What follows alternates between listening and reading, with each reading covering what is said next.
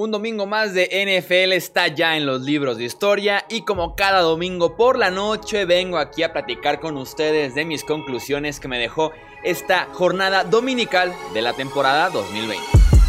Hablemos de fútbol. Hablemos de fútbol. Noticias, análisis, opinión y debate de la NFL con el estilo de Hablemos de fútbol.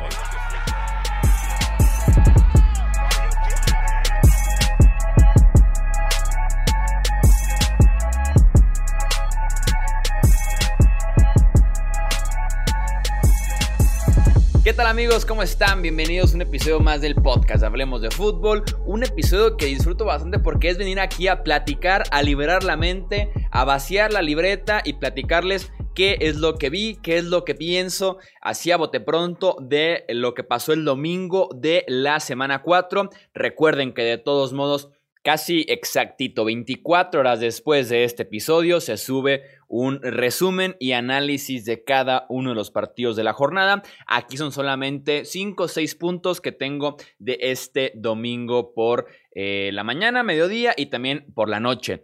Empezamos de una vez con la primera conclusión que es que malo es Matt Patricia. Si bien sé que no me estoy rompiendo la cabeza con este tipo de análisis y de conclusiones, pero qué malo es Matt Patricia. Como mente defensiva y como manager de un partido. O sea, prácticamente no aporta nada a este equipo de Detroit. Porque como mente defensiva supuestamente es un coach defensivo y su defensiva lleva rato sin jugar bien. Desde que ha estado en Detroit, esa defensiva no juega bien con todo y que este año le trajeron piezas. Se lucieron esas piezas la semana pasada en contra de Arizona, pero otra vez en la semana 4 no aparecieron y era frente a un equipo que venía lento a la ofensiva, que venía sin ritmo, que venía pasándola muy mal como los Saints. Y además como manager del equipo, los partidos se le escapan muy rápido de las manos. No tiene variantes, no tiene soluciones a los problemas durante el transcurso del encuentro, entonces es malo eh, prácticamente en cada faceta que uno le pediría que se luciera como head coach de un equipo de NFL. En las tres derrotas que tiene este año, ha perdido ventaja de dos dígitos. En la semana 1 lo ganaba por 17 y perdió. En la semana 2 lo ganaba por 11 y perdió. Y en la semana 4, o sea, este domingo, lo ganaba por 14 y perdió. Ningún equipo ha dejado ir ventajas de doble dígito como este equipo de los Lions 2020. Es un nuevo récord en cuatro semanas, perder tres ventajas por doble eh, dígito. Desde que llegó Patricia a este equipo, eh, récord de 10 ganados, 25 derrotas y, una, eh, y un partido empatado. y de esas 25 derrotas, 12 de ellas, o sea, casi el 50% de las derrotas, han venido cuando el equipo deja ir ventaja de doble dígito. 12 de las 25 derrotas, eso es no saber manejar un partido y además es no saber montar un buen esquema defensivo que detenga al rival cuando ya vas ganando el encuentro. Qué desastre es Matt Patricia. Segunda conclusión y seguimos en el costado defensivo para hablar de los coordinadores, en este caso de los Dallas Cowboys. Es preocupante lo de la defensiva de los Cowboys y ya empieza a ser preocupante el trabajo de Mike Nolan, el coordinador defensivo de Dallas. Tres partidos seguidos que Dallas permite 38 o más puntos a la defensiva. Es un mundo de puntos. Es una inmensidad de puntos comerte 38 o más en cada partido de las últimas tres semanas. 38 perdón, 39 en contra de Atlanta, 38 en contra de Seattle y 49 esta vez en contra de los Cleveland Browns. Los Browns justamente en este partido le corrieron 300 yardas a los Cowboys, 300 yardas. Tan solo en el tercer cuarto, los Browns promediaban 9 yardas por acarreo. Es realmente increíble lo que esta defensiva está pasando. Y si ustedes preguntan qué está pasando, tengo yo un par de teorías. ¿eh? Tengo ya preparadas yo un par de teorías, vamos con ellas.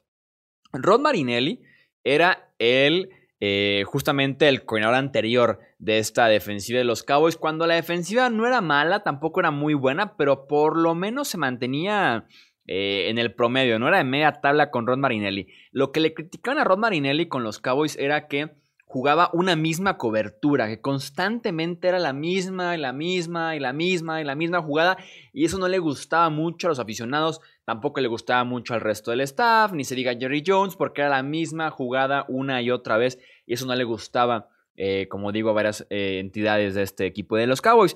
Y además una defensiva, insisto, en media tabla, pero que tenía uno que otro robo de balón. Ahora con Nolan, que es un esquema mucho más complejo, es un esquema que involucra más tipos de cobertura, de jugadas, de blitzes y demás, los jugadores se ven perdidos. Cada jugada prácticamente tiene asignaciones rotas, asignaciones perdidas, jugadores del rival en la secundaria descubiertos, defensivos cubriendo la misma zona, defensivos chocando entre ellos en la cobertura. Es muy compleja la defensiva y los jugadores se ven perdidos. Insisto, asignaciones rotas. Segunda teoría. Y además, qué mal están jugando las estrellas, entre comillas, de esta defensiva. ¿eh? De Marcus Lawrence, que es de los defensive ends mejores pagados de la NFL, que debería levantar la mano en este equipo después de haber firmado por 5 años y 105 millones de eh, dólares hace un par de temporadas, perdido ni presiona al quarterback ni apoya en el juego por tierra. Tenemos también el caso de Jalen Smith, este linebacker que regresó una lesión grave, se estableció bien con los Cowboys y que también los Cowboys, como, como es muy típico de ellos, a repartir dinero, Smith firmó por seis años y 68 millones de dólares y Smith ni taclea, ni cubre, ni se quita bloqueos, ni elige buenos ángulos, ni respeta carriles, no hace nada Jalen Smith. Y también tenemos la llegada de Everson Griffin, aquí la catalogamos como una de las mejores firmas de la agencia libre porque llegó a un bajo costo, llegó en casi en julio-agosto y también Griffin perdidísimo. Entonces las estrellas defensivas de los Cowboys no están jugando un buen nivel. Están cobrando bastante y no se ve ese cobro en el campo. Entonces Dallas tiene muchos detalles que eh, pulir en las próximas semanas. ¿eh? ¿eh? tanto la parte de la defensiva compleja como la parte de los defensivos jugando un bajo nivel. O sea, Joe Thomas, un linebacker que rebotó ya en varios equipos que son drafted, linebacker juega mejor que Jaron Smith.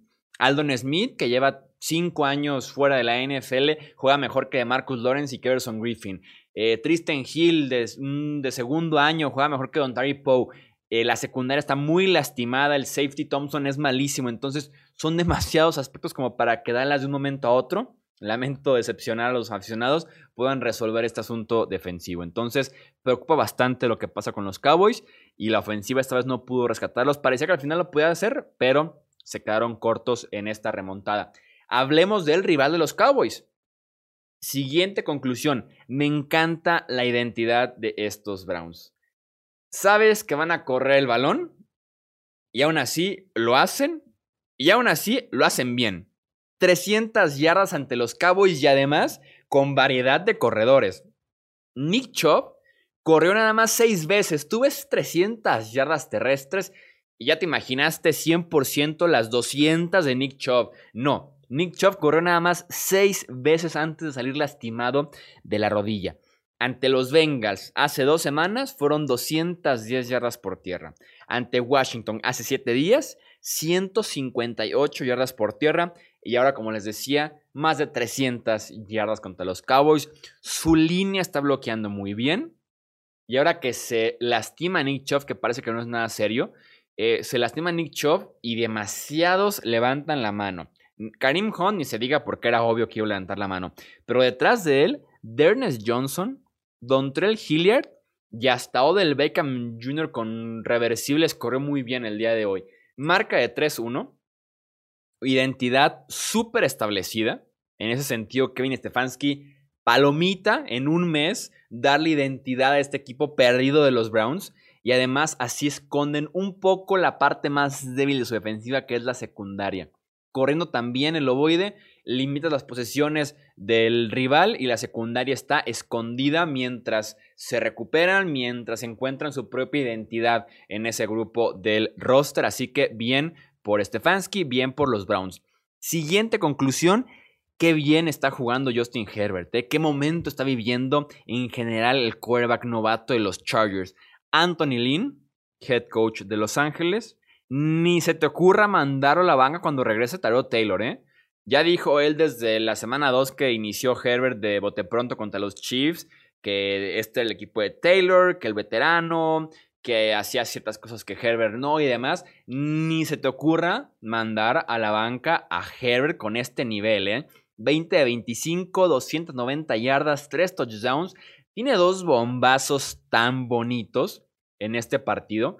Uno de 55, otro de 72, ambos para touchdown. Y se ve completamente lo que es Herbert. Un tipo con muchísima fuerza en el brazo y muchísima velocidad. Eso sí, Todavía tiene pases muy dudosos, que era lo que yo le reclamaba como prospecto del draft. Se ven por ahí los problemas todavía de precisión, sobre todo en rutas cortas y medias. Eh, porque no con su problema era ese. Ir largo no era su problema, su problema era rutas cortas e intermedias. Se le ven ciertos problemas de localización de pases, pero en general bien. Y ha sido hasta cierto punto injusto la vida, el destino, porque Herbert sigue sin ganar su primer partido con todo y que le compitió ya a Patrick Mahomes y que le compitió ya a Tom Brady. ¿eh? Muy bien Herbert en este inicio de carrera en la NFL. Y hablando de quarterbacks novatos y de primeras victorias, felicidades a Joe Burrow. 25 de 36, 300 yardas. Es el primer quarterback novato en la historia en lanzar tres partidos consecutivos de 300 o más yardas, nueve targets diferentes eh, en el partido en contra de los Jaguars, tiene muy buenas decisiones, sobre todo decisiones rápidas, con todo y que le pegan demasiado. No es su culpa porque él decide y ejecuta rápido. Eh, pases precisos. Se le ve muy buena química, muy buena relación con Boyd y con Higgins, a diferencia de AJ Green. Muy bien con Boyd y con Higgins. Y lo que me encanta es que es golpeado una y otra y otra vez y sin reclamos, sin ver feo a nadie se levanta y sigue jugando, sin pedir el castigo, nada de eso. Se levanta, siguiente jugada, y después de un golpe muy fuerte, la siguiente jugada es otro golpe porque se mantiene en la bolsa de protección, sin miedo, sin nervios, y consigue 20 yardas con Higgins o con Boyd. Entonces, Burrow muy maduro, ¿eh? muy maduro, y consigue su primera victoria en la NFL. Y mi última conclusión de este cuarto domingo de NFL, ya nos falló Bill O'Brien como GM durante el off-season y ahora nos está fallando Bill O'Brien como head coach de Houston. Los Texans están 0-4. Perdía por 15 puntos Houston de local frente a los Vikings y parecía que ahí venían, ¿eh? Parecía que ahí venían, se pusieron a 8 puntos. Última serie del partido, menos de 2 minutos por jugar. Y tenían primera y gol eh, adentro la yarda 5 de Minnesota. Y Bill O'Brien, la mente ofensiva. Aquí entra Bill O'Brien, el head coach, y Bill O'Brien, el coordinador ofensivo de Houston. Con Deshaun Watson como tu quarterback, el partido en la línea manda tres acarreos en primera, segunda y tercera y gol. Tres acarreos seguidos con David Johnson. No consigue absolutamente nada. Y ahora sí, en cuarta y gol, se acuerda que tiene a Deshaun Watson, un quarterback top 5 en la NFL. Y manda un pase que, por cierto, fue la chance más cercana del touchdown. Will Fuller hace una muy buena jugada y lástima que el ovoide se le mueve cuando cae. Eh, después de hacer la recepción, se le mueve un poco, así que es incompleto, pero insisto, la cuarta fue la mejor chance de Houston de anotar. Eh, Brandon Cook, cero recepciones. Cuando todo el mundo se está comiendo a la secundaria de Minnesota, Will Fuller lo logró. Pero Brandon Cooks, por el que dejaste ir a Hopkins, que te sentías cómodo como tu número uno, cero recepciones. ¿Cómo no puedes involucrar a un tipo como Brandon Cooks? No solo por el nombre, sino por la responsabilidad de suplir a, Brandon, a DeAndre Hopkins, perdón. Y insisto, todo mundo se come la secundaria de los Vikings y tú no pudiste. En la semana en la que supuestamente Brian se iba a involucrar más en el juego eh, ofensivo, en el llamado de jugadas, en las decisiones, eh, queda de ver muchísimo Brian como head coach. Insisto, ya quedó de ver eh, en el offseason el Bill O'Brien, el GM. Y ya estamos hablando de Bill O'Brien, el head coach. ¿eh? Qué malas decisiones, qué mal planteo el partido.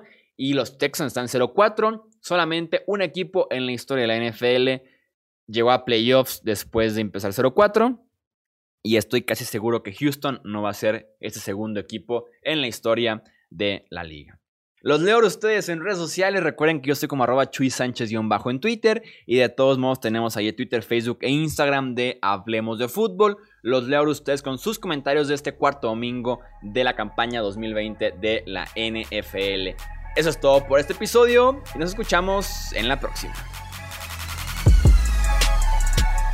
Gracias por escuchar el podcast de Hablemos de Fútbol.